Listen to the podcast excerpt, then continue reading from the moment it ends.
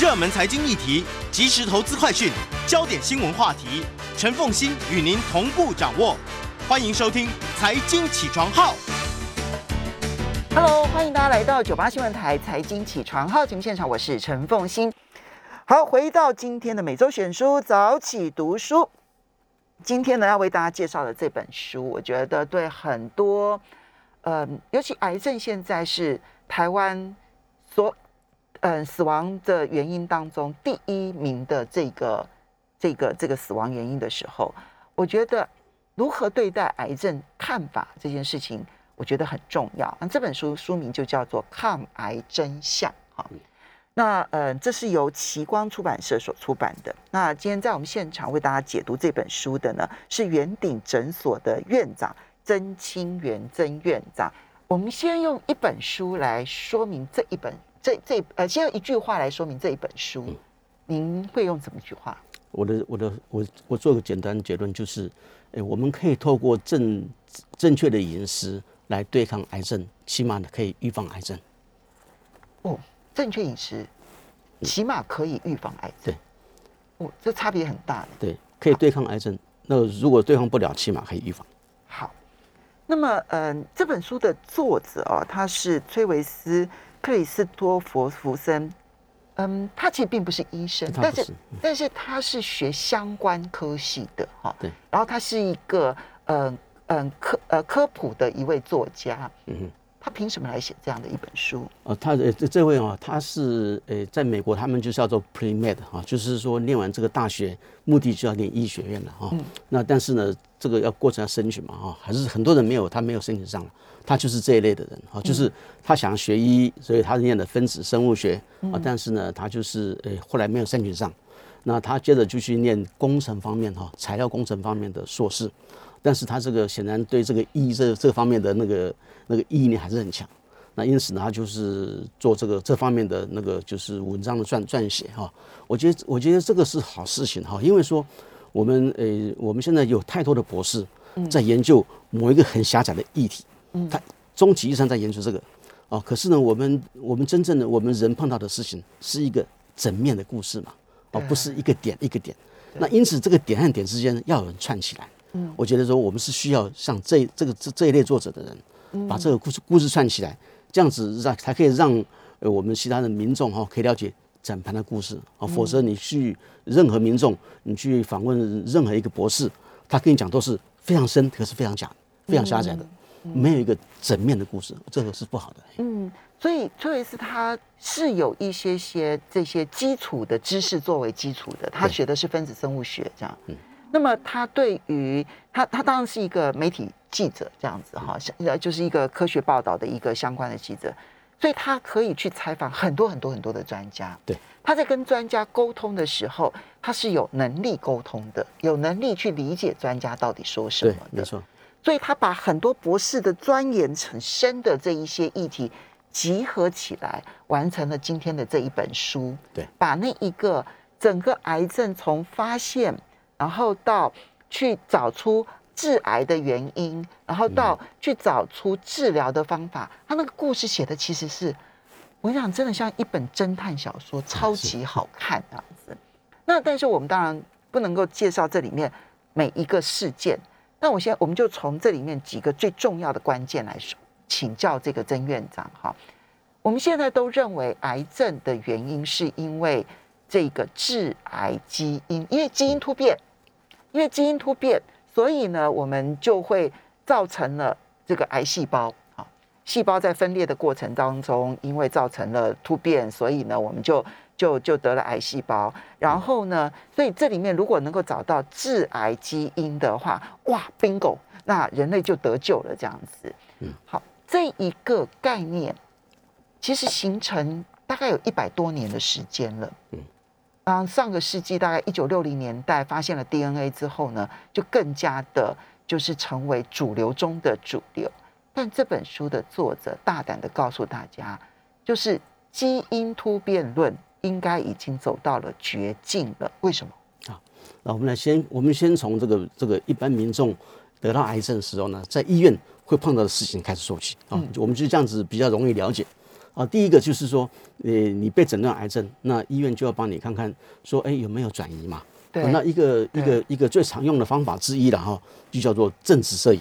啊，正子摄影，嗯，那正子摄影看到哦，你这个这个癌症呢，已经跑到呃肝脏啊，跑到骨头等等之类，做个评估嘛哈，那才知道你是第几期，像这个哦第四期了哈，嗯。好，所以说你会做这个事情，，PET，对，那 PET 哈就是正子摄影哈，叫 PET scan 嘛哈，那这个会做，那，这是做评估，那完毕以后呢，那个可以开刀，他会开刀嘛哦，那那总之他会取出一些我们组织的那个简体，癌症组织简体，嗯，这取出来以后呢，啊，当然就是第一，我们要先做个正确诊断嘛哈，然后接着立刻要做的事情就是把这个把这个癌组织呢 DNA 抽出来，嗯。然后去看看说有没有什么样的基因突变。嗯哦，嗯。那如果有的话，它有对应到什么药？哦，这个东西是目前呃呃我们台湾医界哈、非常非常专注的一个、哦一个地方。啊、也是现在说健保一直在思考说这部分检验是不是该给付？啊、因为这个费用很很多嘛，因为检验很多基因嘛啊、嗯。好，但目的就是说，呃，一个假设啦，就是说，因为癌症是基因突变造成的嘛，那因此我们可以找到突变基因嘛，找到突变基因哎，就要找到嗯。那个相对的药嘛，哈，这个叫做标靶疗法。哦，所以找到那个突变的基因的目的，是因为其实每一种标靶药物所能够去杀死的那个突变基因是不一样的。对，就是说，呃呃呃，A、B、C 的锁哦，对 A、B、C 的钥匙，哦，一个对一个一对一的这样子。嗯，，OK，啊，这个叫标靶啊，嗯有知啊。那因此呢，在这个过程之中的时候，大家觉得，哎呦，这样我可以找到药，可是呢，通常是找不到药。真的为什么？哎，你原因是什么？第一，啊，做出来以后，发现说没有什么基因突变，真的吗？哎，没有基因突变嗯哈。那第二，呃就是哎呦，找到基因突变，可是没有对应的药。嗯那因此呢，这个就是让我让我们很困扰了哈。就是说，我们认为基因突变造成癌症，那我们把突变抑制的，我们就可以抑制癌症嘛。嗯哦，这这种情况呢，呃呃呃呃，发生在某些病人身上。哦，那些那些病人他用标靶药药物治疗的，那是属于这一类。嗯可是有很多病人没有标靶药物，连标靶都没有。哦，那这个东西就是在我们在这个医界里面就很困扰。哦哦，就是为什么诶别人有啊我没有？对这句话啊，其实就让我想到，其实我前几年我曾经碰过一位好朋友啊，他罹患了乳癌，其实他的乳癌是已经到了第三期还是第四期，其实真的是蛮恶的哈。那么嗯，这个可是他就跟我们讲说说哦，我很幸运，就是我的基因突变呢是有标靶药物的，嗯。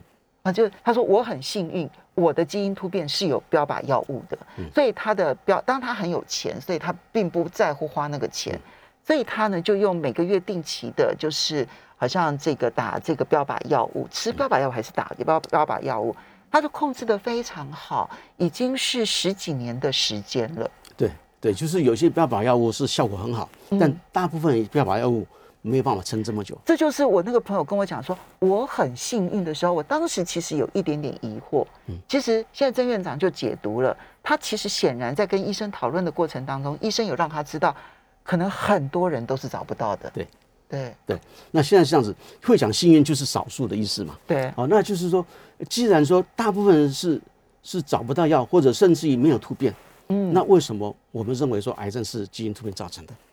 对，啊，对啊，这个它它不是常态嘛。嗯那因此呢，现在科学家有的研究哦，就是说，哎，一样都大肠癌，一样都乳癌，一样都是肺癌等等之类的，哦，啊不同人之间得的肺癌或者不同人之间得大肠癌，去比较看看基因突变，嗯看有没有一致，就发现说一致性不高。也没有一致，就同样是大肠癌，造成造成基因突变的也不一样。对，也不见得是一样。嗯然后甚至于说，同一个人，他的大肠癌，你把它诶诶分成很多小块嗯啊，上下左右、前后左右这样子，每个地方的突变也不见得是一样。嗯你这原发部位转移出去以后呢，两边比较起来也不见得一样。嗯，这就是这本书上有提的，叫对异质性嘛，对啊，异质性。对，啊，所以说这个东西就是说，我们把一个很复杂、随随机变化的这种异质性的东西呢，把它很简化讲，嗯说啊，这是癌症就是基因突变造成的。那我们有把啊把这个抑制的那个把那个突变基因抑制，我们就可以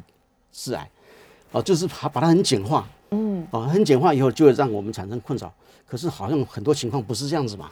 是，不只是如此，其实书里头有很详细的去描述，因为当时觉得基因突变啊是一个很重要的一个致癌的原因，然后呢，因此美国呢，其实他们的癌症基金会，国家癌症基金会呢，就投入了大笔的资金，然后去做癌症基因体的图谱，好，然后希望能够找出就是每一个癌症的致癌基因，嗯，结果呢？不早还好，就一早就发现，刚刚就是院长所说的，就是异质性肿瘤，还有异质性转移肿瘤。就我同一个人，我的肿瘤如果转移到别的地方，就发现那个突那个发生突变的基因又不一样了。同样的癌症，彼此之间的基因也不一样，而且你几乎找不到共同性。嗯，所以本来那时候呢，投入资金的时候，因为我们现在那个基因的那个那个所有的相关的技术。很棒了，那大家那时候很乐观，说十年之内我们就可以找到癌症的解决方案。结果十年过后，反而是宣告找基因这件事情可能已经无望。对，那这这个这这句话，如果我们一般人讲的话，就是说，哎，你就是知识不够嘛。不是讲这句话的人，不是不是我们一般人。对，他是美国呃那个约翰霍普金斯大学的那个教授哈，哦，波格斯坦，他是非常有名的。对，哦，他他他。他很早以前他就有提出一个一个模式，以大肠癌当模式，说啊，有这个经过这个六七个基因啊，就可以从正常的那个大肠组织变成大肠癌。对，他是很有名。他他这个做完，你刚刚讲的那个叫做……我们稍微休息一下，等一下回来。但是是有新，欢迎大家回到九八新闻台财经起床号节目现场，我是陈凤欣。那么每周选书早起读书，今天为大家介绍的是《抗癌真相》哈，它的副标题叫做《癌症代谢疗法如何反转现行疗法的谬误，行塑癌症治疗的未来》好，那么呃，在我们现场的是圆顶诊所的院长曾清源曾院长，也非常欢迎 YouTube 的朋友们一起来收看直播。好，曾院长刚刚提到，就是这种癌症是基因突变所造成的理论，好，那么。在就刚好在大概二十一世纪的这个最初这十年，几乎是到了一个终点了。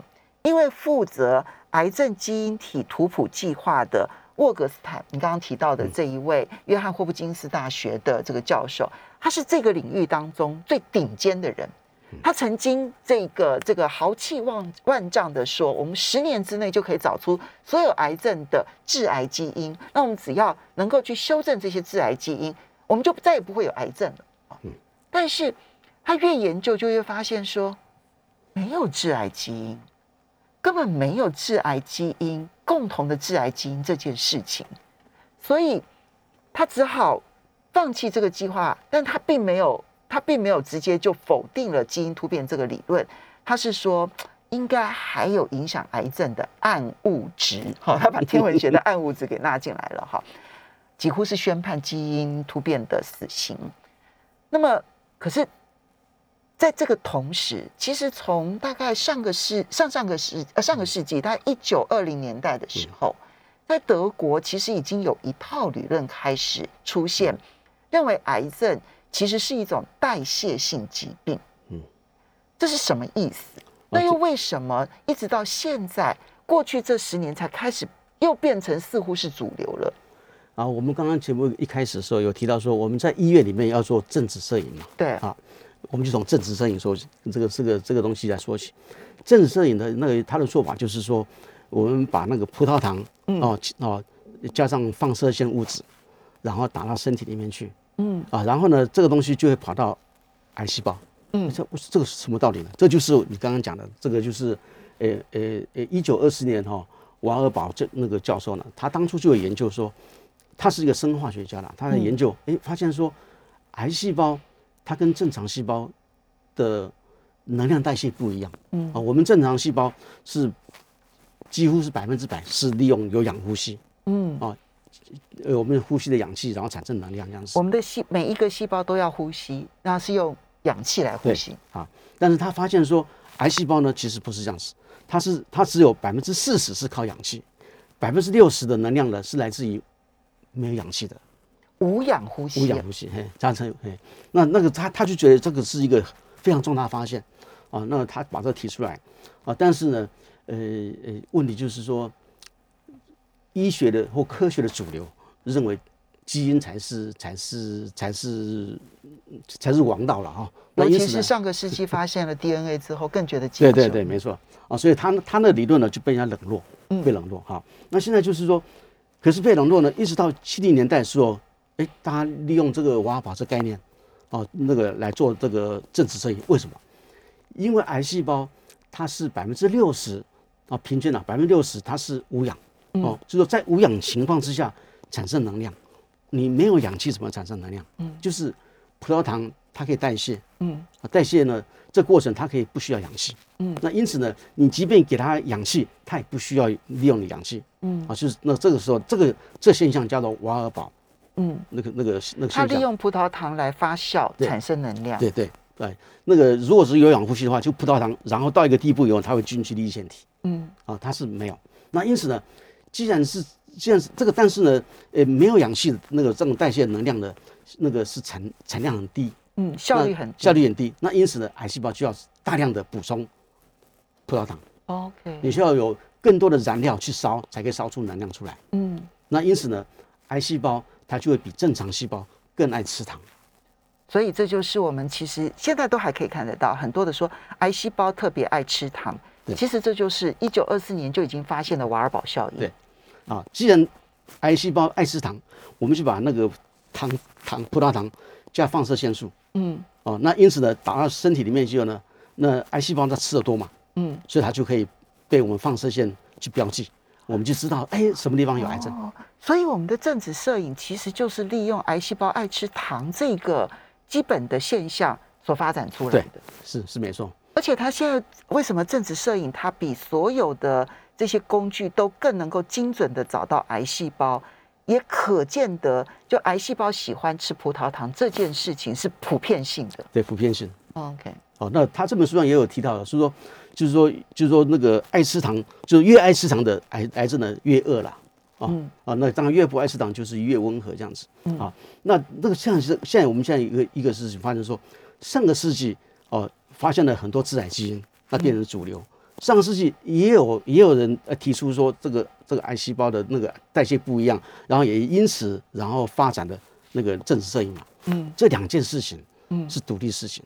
嗯哦，但是一个是主流，啊，嗯一个一个不是主流啊。现在问题是这样子，当这个主流走到一个一个尽头，嗯连 v o g e s t a n 他都觉得说，啊，他必须用暗物质来解释的时候，嗯哦，那这样是不是有很有很大问题？他讲的暗物质其实还没有讲之前，我们都觉得说很多东西不可思议。嗯为什么？因为 v o g e s t a n 他他很有名嘛，他他几年前他就讲过一句话，他说你得癌症的是什么原因？最大原因就是运气不好，听过吗？哈，哦对对对运气不好，这对句话是他讲的。哦，原来是他讲的，他讲的啊，对他讲运气不好。现在问题是说，我们我们正常人发生突变的机会大不大？很少嘛，嗯因为细胞里面有超过一百多个蛋白质在修复 DNA 嘛，所以你要产生这突变的机会不大。哦，所以我们都觉得说，细胞反正不断在分裂，分裂的过程当中就会产生产生突变。但但院长，你要告诉我们的是，因为我们有修复的能力，所以其实它不是像我们想象中很容易产生突变的。没错，哎，没他想要突变，其实其实其实不简单。然后他又讲说，一个一个癌症的发生呢，需要六到七个基因的突变，甚至于说十二个基因突变。那想了，既然发生率这么低，你又需要这么多的基因突变，那应该癌症应该很少嘛？可是为什么癌症这么常见？是是国人四大死因第一这个在逻辑上也是不通的。那所以说，基本上就是说，那个自然基因那一套理论呢，它是它是它是正确的，但是它是部分的事实，它是事实，但是它是部分事实，不是所有的事实。在书里头认为，它根本其实就是结果，而并不是原因。对它其实是代谢产生了问题的结果，而并不是原因。这个东西就是那个诶诶诶代谢那些人，他认为说他们才是真癌症原因啦。那认认为做基因那方面的，认为说那个基因才是原因啦。那两边各说各有理，各有理论嘛。那我有没有办法证明？嗯，有没有办法证明？好，我们知道那个那个突变的基因呢，基因是在细胞核，在细胞核里头，细胞核里面代谢的是的是立腺体，是在细胞质嘛，在细胞质里头。对不对哈？好，那因此呢，我们看看，我们如果把那个癌症的细胞核拿出来，它里面有突变基因，对不对？嗯，给它放到另外一个细胞，那细胞是正常细胞，那把核把它取掉，置换。好，所以呢，有癌细胞基因的这个细胞核，加上正常细胞的细胞值，那这里面没有基因，但是有立腺体，这两个包在一起之后，你就看它产生产产生了一个一个细胞。一个细胞，那细胞你认为是癌症吗？还是正还健康？它不是癌症。呃，这个如果呃他们他们的实验把它放到小老鼠身上，就发现没有罹患癌症呢。对，所以表示说细胞质才是才是才是才是正的吧？哦，细才是造造成癌症的原因。那如果反过来做，哦，如果把呃呃如果把是癌如果细胞做法是说的细胞质把把健康的那个那个细胞核嗯取出来，放到癌细胞，哦，但是把核去掉放进去，嗯，那这样子结果是产生癌症。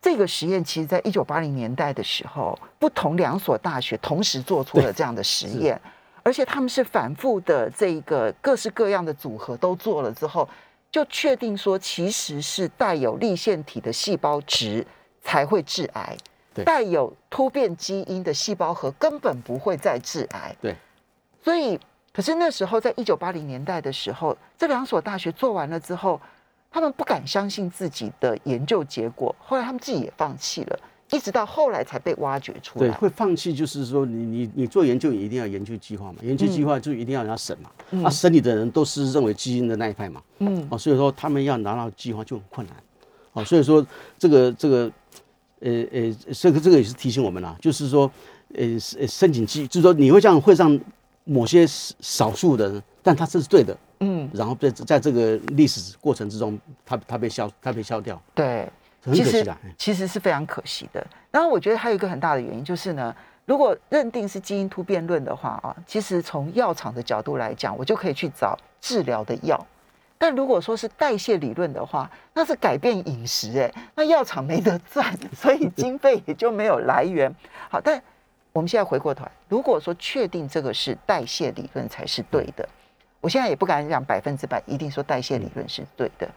如果代谢理论是对的，那么因此衍生出来的治疗方法就会跟跟认定是基因突变的治疗方法完全不同吗？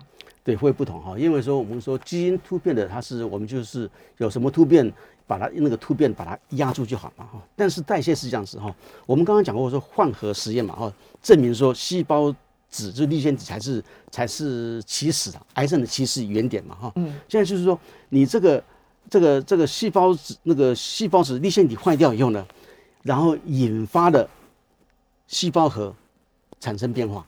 是吧？这个就是、哦就是我这基本上是这样子，因为细胞它要它要生存，从远古时代单细胞开始，啊，开始就是说一个细胞有它有细胞有它有粒线体，粒线体产生能量，嗯啊，然后呢，哎，它这个在这环境不好的时候呢，它开始要适应，譬如说，在我们以前地球开始的时候呢，嗯它没什么氧气嘛，其曾经没有过氧气地，球大爆，地球刚形成的时候是没有氧气的状态。那你这种情况下，那你细胞怎么生存？嗯后来有氧气的时候，你要怎么生存？然后有氧气，然后氧气又变低下的时候，你要怎么生存？嗯，好，我们细胞，我们身体也是一样啊。我们其实身体里面呢，不是所有地方都有氧气，有血液供应的地方有氧气，没有血液供应的地方就没氧气。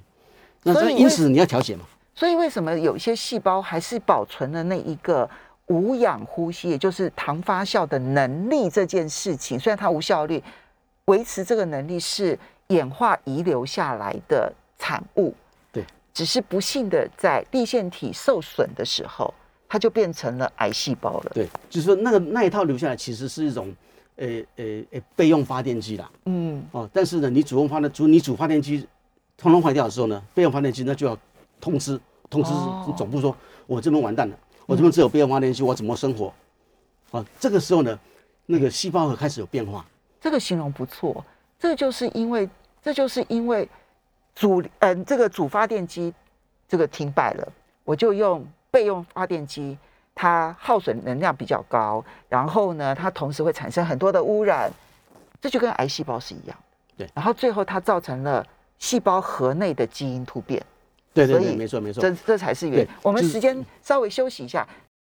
欢迎大家回到九八新闻台财经起床号节目现场，我是陈凤欣，在我们现场的是圆顶诊所院长曾清源曾院长，也非常欢迎 YouTube 的朋友们一起来收看直播。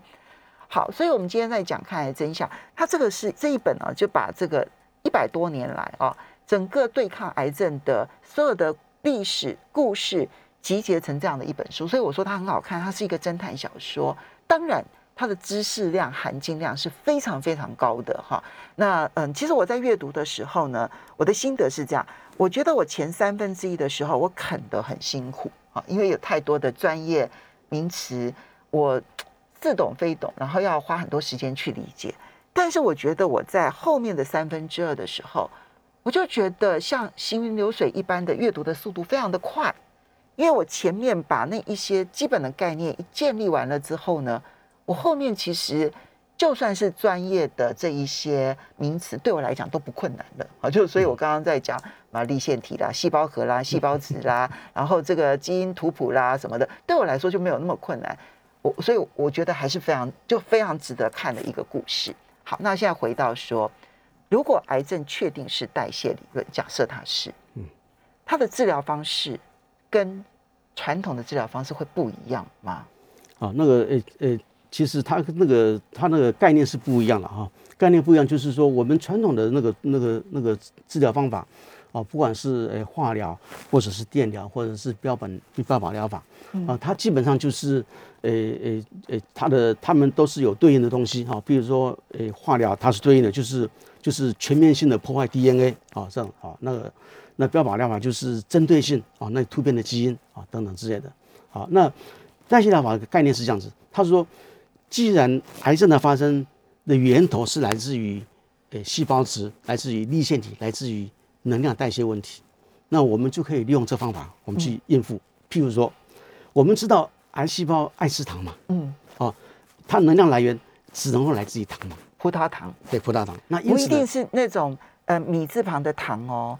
那个葡萄糖的话，其实油呃油字旁的糖也都是。那个葡萄糖它是一个六碳糖哈，刚刚米字旁那个糖是蔗糖，嗯，蔗糖是一半葡萄糖一半果糖，嗯，啊那是不一样哈。那那呃概念就是这样子，既然我们知道说癌细胞它是要吃糖，而且是它唯一的能量来源是来自于葡萄糖，嗯，那因此呢，我们在吃我们在饮食的时候呢，我们就要让让我们血糖葡萄糖降低，嗯，啊低那。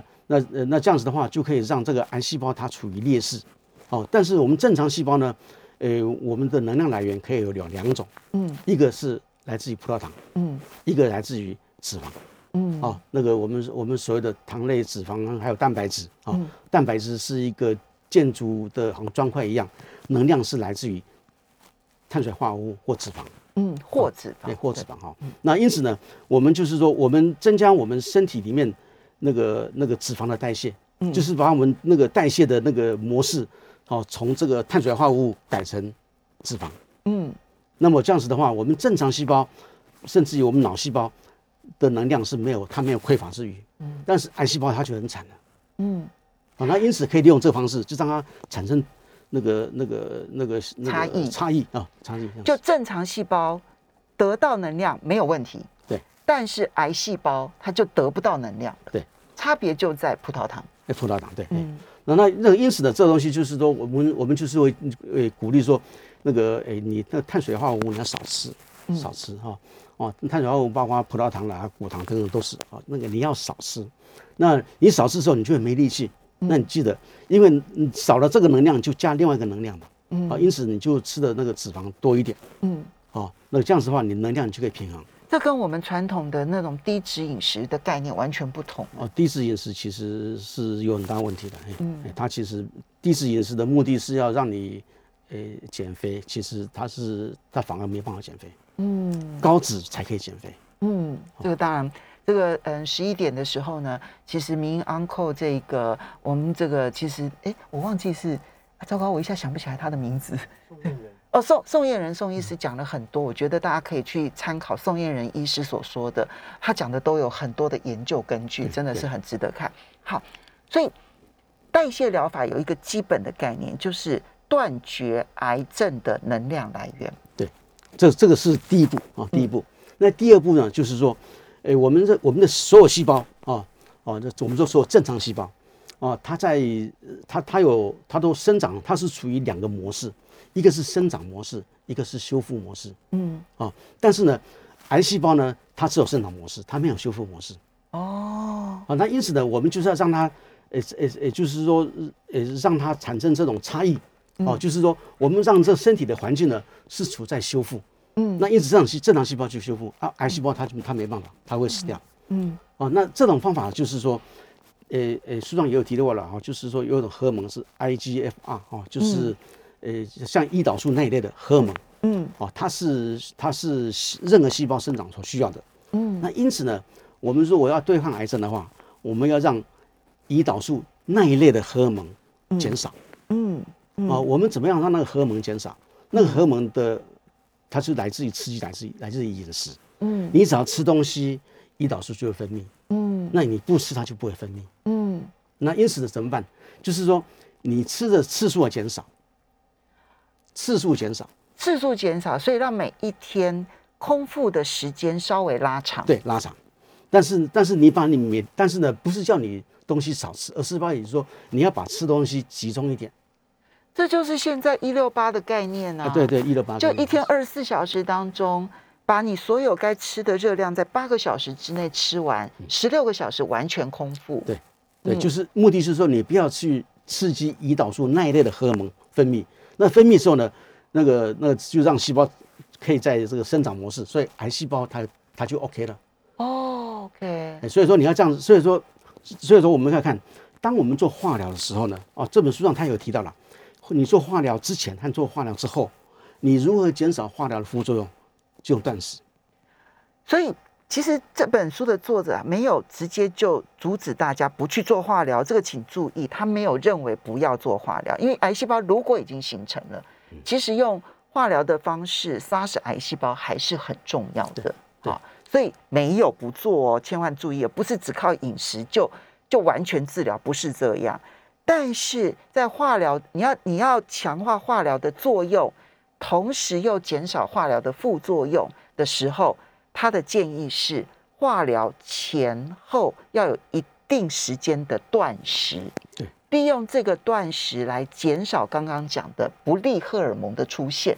嗯，OK，好，那这样子的话，就是你会让这个癌细胞呢，它会它会它会处于劣势，嗯，啊，你可以加强这化疗的效果，但是呢，对正常细胞而言呢，它受伤会少，因为你让它处在修复模式嘛，对好对，啊，你如果让正常细胞也处在生长模式，它就被化疗跟着杀了死。嗯哎，所以说这个是个概念。所以说我们要做的时候，做饮食这东西呢，就是说我们今天讲代谢疗法，呃呃是要是要弥补正规疗法的不足了，不是取代，嗯啊，不绝对不是取代啊，嗯啊，大家不要像你刚刚讲的，不要不要误解，我们只是加强让这个方法更好。呃他们也确实，呃，因为这本书其实完成的时间是大概二零一五一六年这样子哈。那么最近这五六年，代谢疗法是更有进展，对不对？哎呦因为我确实去搜集的时候，搜搜寻的时候，我发现卫福部的网站也开始在考虑代谢疗法的可能性。你知道我们的卫福部世界一级超级保守，我觉得哇，连连我们的卫福部都开始有在讨论这件事情，我就想说，那这国那美国应该已经讨论很久了。是没错没错。那、哎像你刚刚提到嘛，所以这本书它是二零一四一五嘛结束嘛，对不对？那最近这几年有没有什么新的发现？是有新发现。嗯他们现在就是那个代谢疗法，其实那个诶，他们现在是不是有做研究了？哈，这诶，这个癌细胞的能量来源哦，来自于葡萄糖。他们后来发现还有一个还有一个来源，嗯某些氨基酸，，OK，某些氨基酸，它说谷氨酸，嗯哦，它是一个例子。嗯哦哦，其实有三种氨基酸，那个是癌细胞它需要的。嗯啊，因此呢，他们他们做法就是说，你让一个人，呃，碳水化合物减低很少，呃，减减少很多，嗯然后呢，再把那个氨基酸也把它去掉，光是这样子就把癌细胞饿死。哦，他那个癌细胞就是就是非常恶的一种一种脑癌了，脑瘤。哦 OK，他们实验是这样做的。OK，那那那个现在有实际上面有医生协助做这些事情吗？那他们目前都还在实验阶段。哦，哦这个是他们用那个，因为这个东西你要把这个这个肿瘤打在老老鼠身上嘛，哈，然后看看说以这档之后剥夺它的碳水化合物跟那些谷氨酸之类的东西，呃，是不是是不是对有对那个癌对癌症的那个治疗有帮助？那目前看到的那个结果都非常好。OK，所以光是嗯完全断绝碳碳水化合物，再加上去除掉那三种氨基酸，这当然其实它显然在呃不是一般的饮食能够营养师提供的协助了哈，它可能就必须要有很专业的，甚至于提炼出来的一些东西是，才有可能协助。可是如果是用这样的方式就可以杀死癌细胞的话，哇，那才真的感觉上是癌症光明的未来哎。对，所以说，但是这东西其实跟我们正规的其实没有冲突啦，嗯，哎，可以，我们可以相辅相成，我觉得是很好。好，所以呢，今天这本书啊，刚刚这一开始的时候呢，曾院长就提醒大家，就算说它不能摆，就代谢疗法，或者是他这里面所提到的一些很重要的一些事实，它就算不能够百分之百治疗癌症，但是它至少可以达到预防癌症。因为如果按照这不只是代谢疗法的问题，就是如果我们一开始的时候尽量不要让造成立腺体的缺陷，其实才是正规之道。非常谢谢曾毅。